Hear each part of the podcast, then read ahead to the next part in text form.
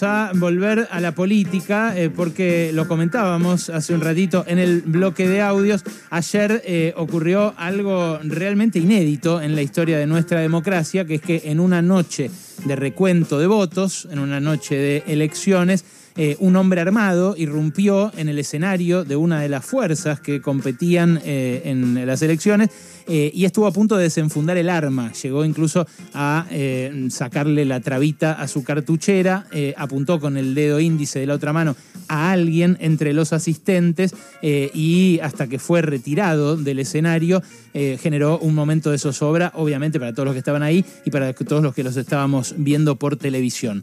Carlos Maslatón es ex concejal de la UCD, es un eh, millonario, promotor de las criptomonedas últimamente, eh, un personaje con mucho eco en las redes sociales, que además es vocero de La Libertad Avanza y suele eh, oficiar de animador en los mítines políticos de esta fuerza. Tiene la gentileza de atendernos, Maslatón. ¿Cómo le va? Alejandro Berkovich lo saluda acá en Radio con vos.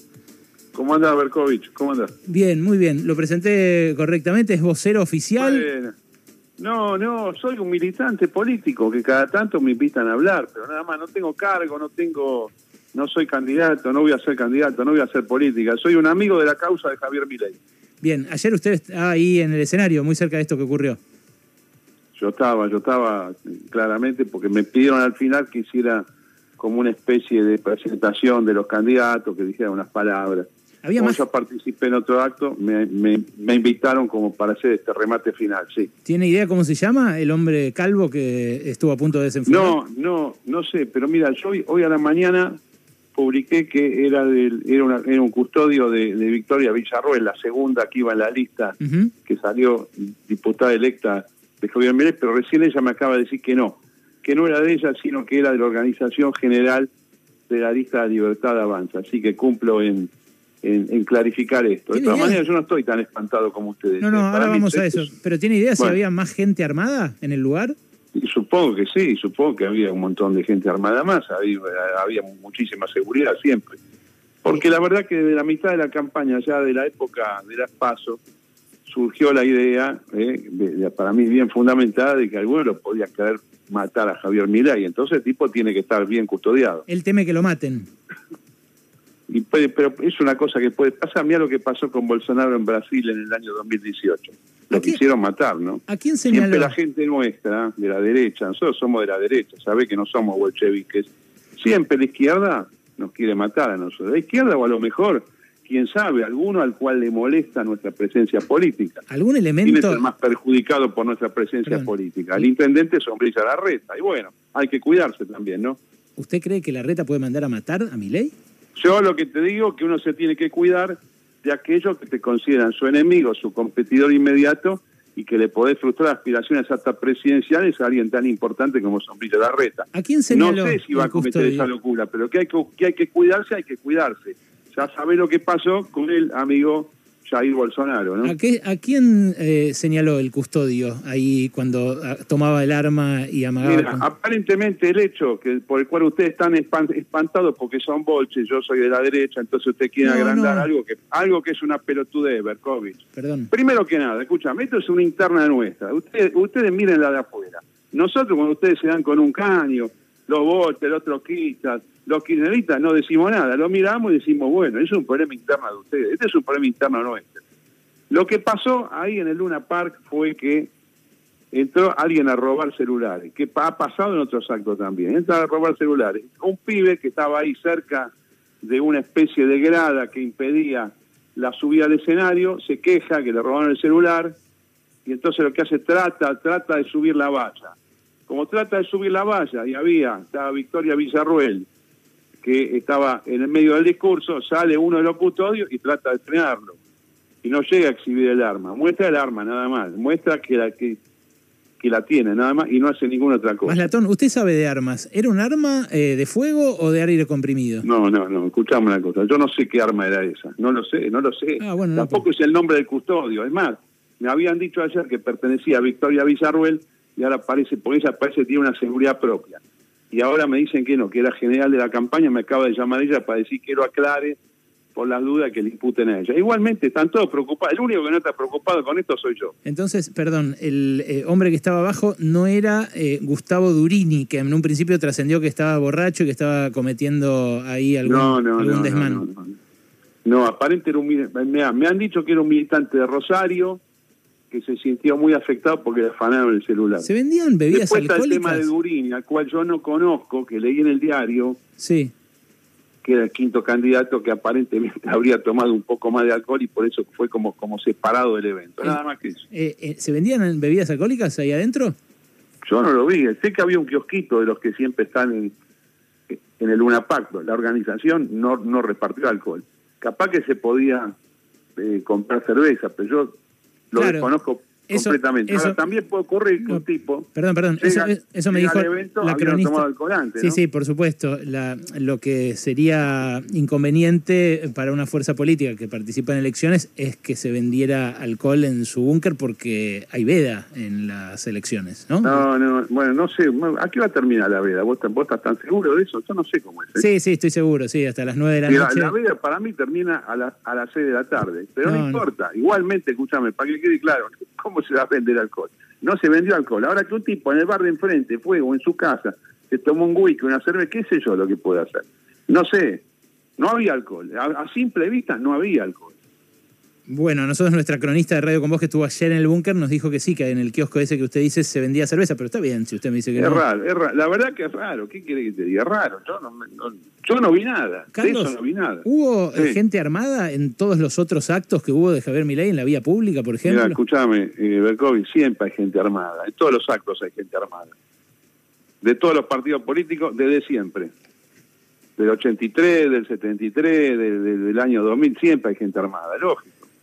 Y esa Los gente, partidos políticos normalmente tienen una fuerza de choque y un aparato que, que va armado. Es normal de la política eso, en todo el mundo. Eh, Carlos, eh, pero ¿están registradas esas armas o son barrani? Sí, mira, yo creo, yo supongo que las de ayer sí, porque me parece que era una seguridad contratada.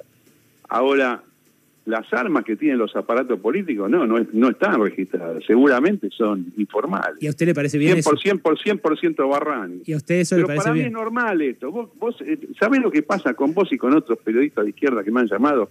Parece que ustedes saben, ¿saben qué mentalidad tienen? Parece que fueran del, del barrio norte, de Palermo, de, Pare- de- de Palermo. ¿Qué se hacen los finos? Parecen del PRO. Eh, Ustedes saben cómo es la política. La política tiene siempre aparatos y fuerzas de choque dispuestas a combatir al enemigo circunstancial Carlos, o al yo- enemigo de fondo. Por las dudas lo tienen. eh, yo estoy tratando de, de ser lo más educado con usted y por eso le pregunté si lo había presentado bien cuando lo presenté. No quiero hacer ni un adjetivo de más. Usted está haciendo todos los adjetivos sobre mí. Yo no, no Yo planeo. te digo que sos Bolche y yo soy de la derecha, nada más que eso. ¿Cuántas veces nos hemos enfrentado ya? Eh, ¿Ustedes eh, planean legislar o empujar la libre portación de armas ahora que tienen una bancada de, Mirá, de dos legisladores? Escuchame una cosa. Yo no soy diputado ni diputado electo, ni lo quiero ser. Javier Milei ha declarado en toda la campaña que él es partidario de la, de la, de la- de la tenencia libre o de la aportación. ¿Y a usted también le parece bien? a mí me parece bien. Yo creo que la paz en una sociedad se consigue si están todos armados, no todos desarmados. Todos armados. Usted sabe que en, Todos esta- armados. En Estados ¿Qué? Unidos esto no dio buenos resultados, por ejemplo. Ahí En Estados Unidos dio excelente resultado gracias a que, la gen- a que la gente está armada. En los estados donde la gente está armada hay menos delito, hay menos crimen y hay menos terrorismo. No, no es así. Hay más Bueno, delito, escucha, no hay más crimen Anotame a mí, vos más como terrorismo. vos, anotame ideológicamente Carlos Malatón, de la derecha No, está bien, de pero Argentina, eh, estamos hablando de la hechos. libertad de portación de armas. Los hechos indican, Amnistía Internacional denuncia, por ejemplo, que hay 500 muertos y 2.000 heridos por día en actos violentos con arma de fuego, que podrían evitarse si no proliferara el uso de armas de fuego, digamos. Pero que sería peor, porque los delincuentes siempre tienen armas, Berkovich. Eh, qué sé yo. El problema, el problema acá, el problema es cuando la gente no se puede defender. Si la gente se puede defender, no pasa nada. Eh, eso es... El modelo mío, para que te quede claro, es el Estado de Israel, todos armados. Milicia Nacional. Em, Bueno, eh, ¿sabe eh, si hay eh, algún otro eh, algún otro efectivo como este que tenga que ver con las fuerzas de seguridad y que haya estado ayer? No, no, porque no tengo esa información. Acuérdate que yo no soy de la campaña, soy un mero militante simpatizante de la libertad de avance, lo acompaño políticamente a Javier Milei. Ahora yo veo gente y no sé quiénes son, no tengo información. No, bueno, usted ocupa un lugar central ahí, Carlos me acaba de decir un montón de cosas. Pero, que- te- pero tengo un lugar, tengo, a ver, tengo un lugar central desde la informalidad que es mi vida. O sea, desde- soy un tipo que escribe en internet, nada más.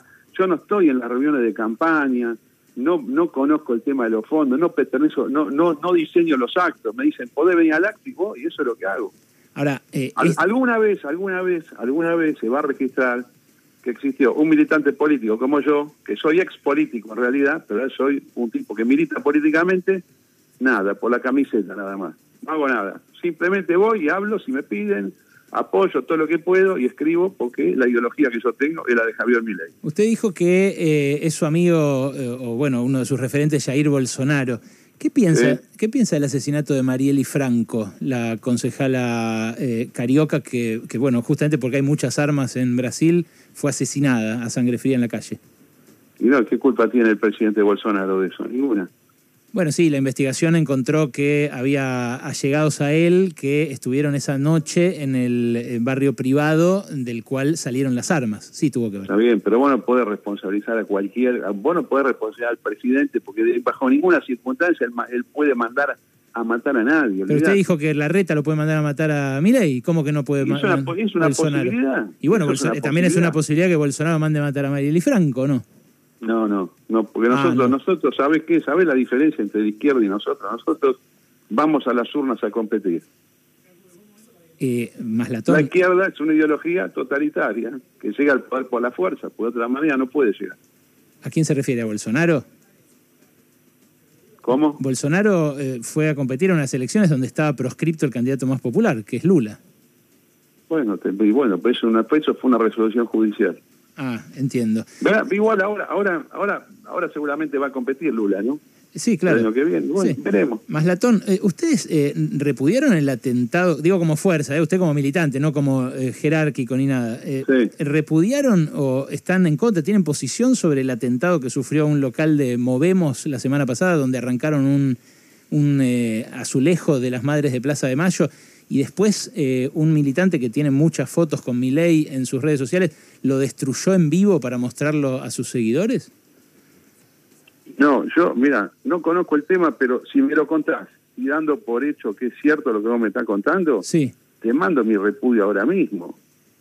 A mí, a mí vos tenés que ubicarme en la derecha, democrática y liberal y a favor de los derechos humanos. No, está bien. alguna duda Yo le- hubiera, le, no pregunto si, duda. si la libertad avanza repudia un hecho de estas características, que un simpatizante... Yo no, soy- mira, yo no sé, yo lo que ahora estoy hablando a título personal, como todo lo que estoy haciendo ahora. Repudio cualquier atentado a cualquier organización de los derechos humanos. y, cuando, Vamos. y cuando un Y si me simpatizante... mandás, y ya te lo dije muchas veces, inclusive en público, en televisión, si me mandas al 73-76 o al 76-83, estoy del lado de los derechos humanos, no del lado de la represión ilegal, ni del lado de los campos de concentración, ni tirar a la gente arriba de la plata, ni lo, ni lo desaparecido, ni nada. ¿Te queda claro esto y para, y para toda la audiencia? ¿De qué lado político estoy yo? Bueno, eh, el lado de Victoria Villarruel es eh, precisamente el de la familia militar, ¿no? En sus reivindicaciones para, públicas. Para, para un cacho, para un poco, eh, Berkovich. Victoria Villarruel lo que ha dicho, desde que yo la conozco, es que hay que ocuparse de las víctimas del terrorismo perpetrado por el Piro Montonero. Y yo con eso estoy de acuerdo.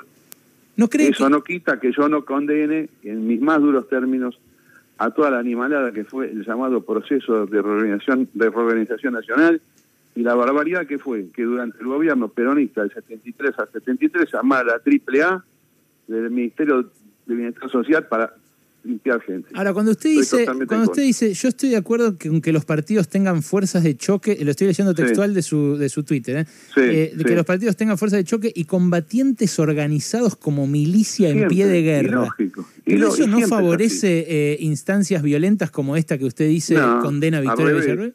A- a- al revés, eso es algo eso es algo que favorece la paz, porque la paz se consigue por el equilibrio de fuerzas. Mira, vos sabés que yo en los años 80 hice una cosa que era políticamente imposible, una agrupación universitaria liberal que gane las universidades, no que presente, que gane las universidades. ¿Cómo pensás que nosotros conseguimos inscribir lista y formar parte del sistema de competencia? Normalmente alguien de nuestra ideología los hubieran proscripto, usando la fuerza también. Armas. Cuando la izquierda ve, cuando la izquierda ve que nosotros tenemos un sistema de defensa propio, ahí dice no, con estos tipos no ¿Eso incluía meter". armas? Siempre tuvimos armas, sí. No declaradas.